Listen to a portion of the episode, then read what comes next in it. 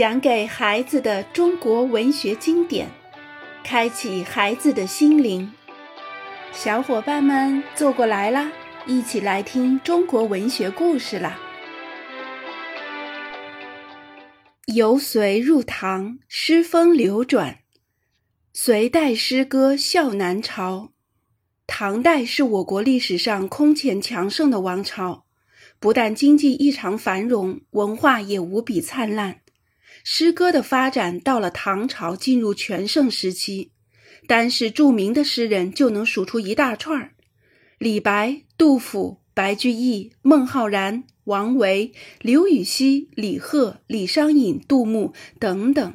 清代人编了一部《全唐诗》，共收唐诗四万九千八百多首，作者有两千二百多家。而这还只是流传下来的。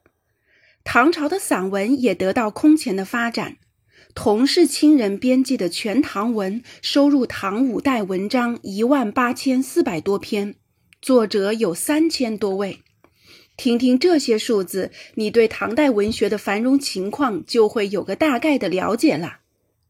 这里还没有提唐代的传奇小说、变文俗讲和曲子词，那同样是很有价值的文学珍品。在谈唐代文学之前，不能不说说隋朝文学。隋朝的情况有点像秦，从建国到失国还不到四十年，公元五百八十一至六百一十八年，文学上尚未形成自己的特色。隋炀帝是个骄奢的君主，他最新南朝文化，不但带头写宫体诗，连说话也学着南方的腔调。不过，也有几位北方诗人写过一些较好的边塞诗，像卢思道、杨素、薛道衡等。薛道衡，五百四十年至六百零九年，他的一首小诗《人日思归》就挺有名：“入春才七日，离家已二年。人归落雁后，思发在花前。”所谓人日，就是指正月初七，每年的这一天，人们都要阖家庆贺，而独自在外的诗人不能与家人团聚，惆怅的心情全都蕴含在这短短的四句诗中。此外，王继（五百八十五至六百四十四年），他的诗写得也很好。王继在隋末唐初做过官，他生性散淡，喜欢喝几杯酒。不愿受官身拘束，后来弃官还乡，隐居在东高，自称东高子。他最佩服阮籍和陶渊明，诗歌也多写田园山水的美好，隐居饮酒的乐趣，意境高远，朴素清新。如《野望》诗中“树树皆秋色，山山唯落晖”。一联真如一幅图画。王继的家庭有很高的文化素养，他的哥哥王通在隋朝是著名学者，他的侄孙王勃更有名气，是著名的初唐四杰之一。沈言独秀，沈宋比肩。初唐时诗坛的情况没比隋代好多少。那些奉贺、应召、试验的诗，仍旧充斥诗坛，像虞世南、上官仪，以及号称文章四友的崔融、李峤、苏味道、杜审言等，也都擅长这种诗体。四友中，以杜审言的成就最高。杜审言约六四五至七零八年，是大诗人杜甫的祖父，一生仕途不得意。笔下的诗歌也总带着伤感的情调，像《和晋陵路程早春游望》：“独有宦游人，偏惊物候心。云霞出海曙，梅柳渡江春。书气催黄鸟，晴关转绿屏。忽闻歌鼓调，归思欲沾巾。”其中“宦游人”是指在外做官的人。这首诗的意思是：一个在外做官的人看到春光明媚，不但没有引起兴致，反而触动伤感的情怀。这里毕竟不是自己的家乡啊。诗中形象鲜明，格律工整。后人认为五言律诗在杜审言这儿初步形成。杜甫也自豪地说：“五祖师贯古。”差不多跟文章四友同时的还有两位宫廷诗人，一位叫沈佺琪（六五六至七一五年），另一位叫宋之问（六五六至七一三年）。两人在当时名气挺大，号称沈宋。他俩虽然文采不低，但却缺少骨气。女皇武则天当政时。他们争着巴结武则天手下红人张易之，所作的诗歌也都浮华无聊。武则天一死，人们追究武氏余党，这两人也跟着倒了霉，被流放到边地去。环境和地位变了，他们的内心开始有了真切的感触，诗风也为之一变。宋之问的“题大于岭北风”就是在流放时所作的。扬月南飞雁，传闻至此回。我行殊未已，何日复归来？将近潮初落，灵魂帐不开。明朝望乡处，应见陇头梅。这是一首思乡之作，诗中蕴含着深深的悲哀。大庾岭位于江西。岭上盛开梅花，诗人欲想明日登临，回望故乡，或能折上一枝梅花寄给远方的亲人。再看沈佺琪的一首杂诗：“闻道黄龙树，平年不解冰。可怜归里月，常在汉家营。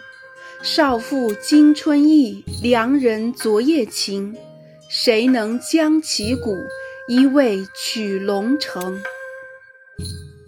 这首诗写闺中女子思念远在边关的丈夫，流露出厌倦战争的情绪，传达了民间百姓的心声。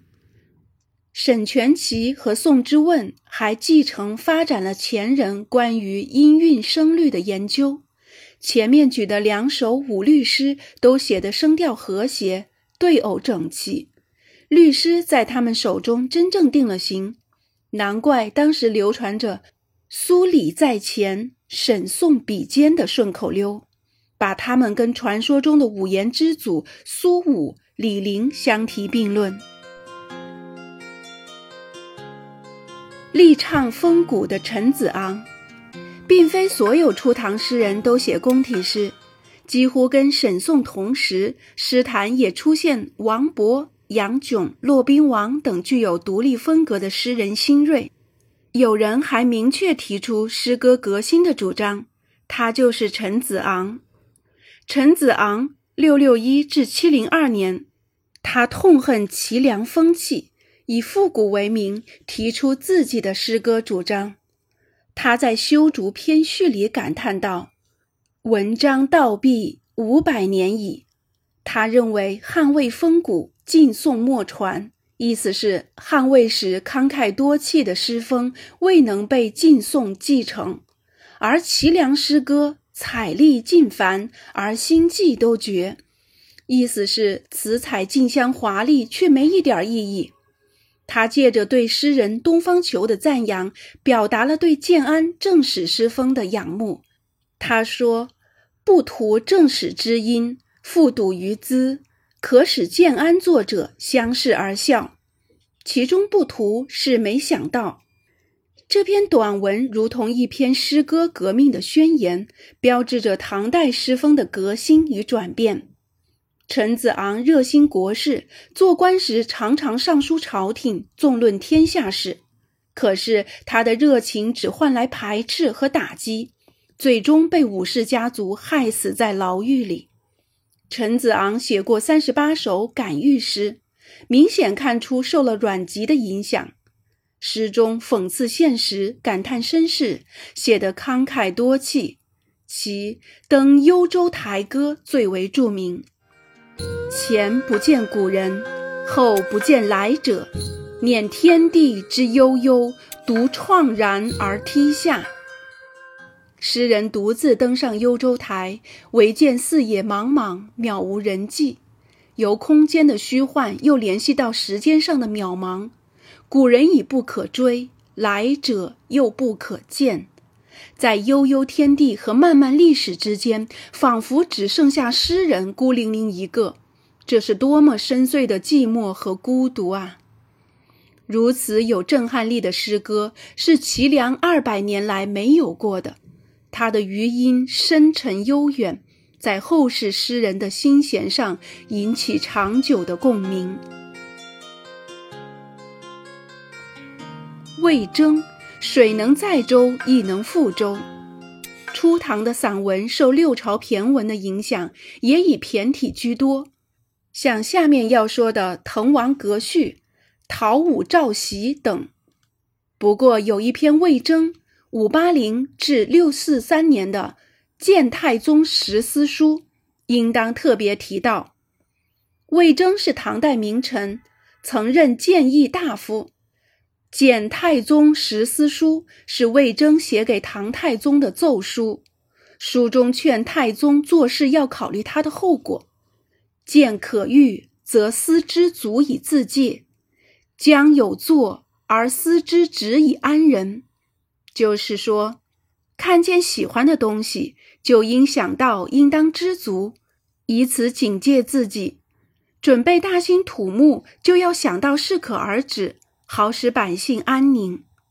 因书中一连提出十件值得深思的事儿，因此叫十思书。文中还引用荀子。水能载舟，亦能覆舟的话，警告太宗：老百姓像是水，可以扶起船，也可以把船打翻。魏征常常批评太宗，太宗对他却很敬重。他死后，太宗叹息说：“以铜为镜，可以正衣冠；以古为镜，可以知兴替；以人为镜，可以明得失。”意思是拿铜制成镜子，可以照着穿衣戴帽；拿历史当成镜子，可以了解兴衰的道理；拿人当镜子，可以知道自己的优缺点。如今魏征死了，太宗失去了一面宝贵的镜子。唐贞观年间，经济繁荣，社会稳定。恐怕跟这样开明的君主和正直的大臣很有关系，这也为此后的文化大发展打下基础。好了，亲爱的小伙伴们，今天就到这儿了。下一章我们将一同去了解初唐四杰，让我们一起期待吧。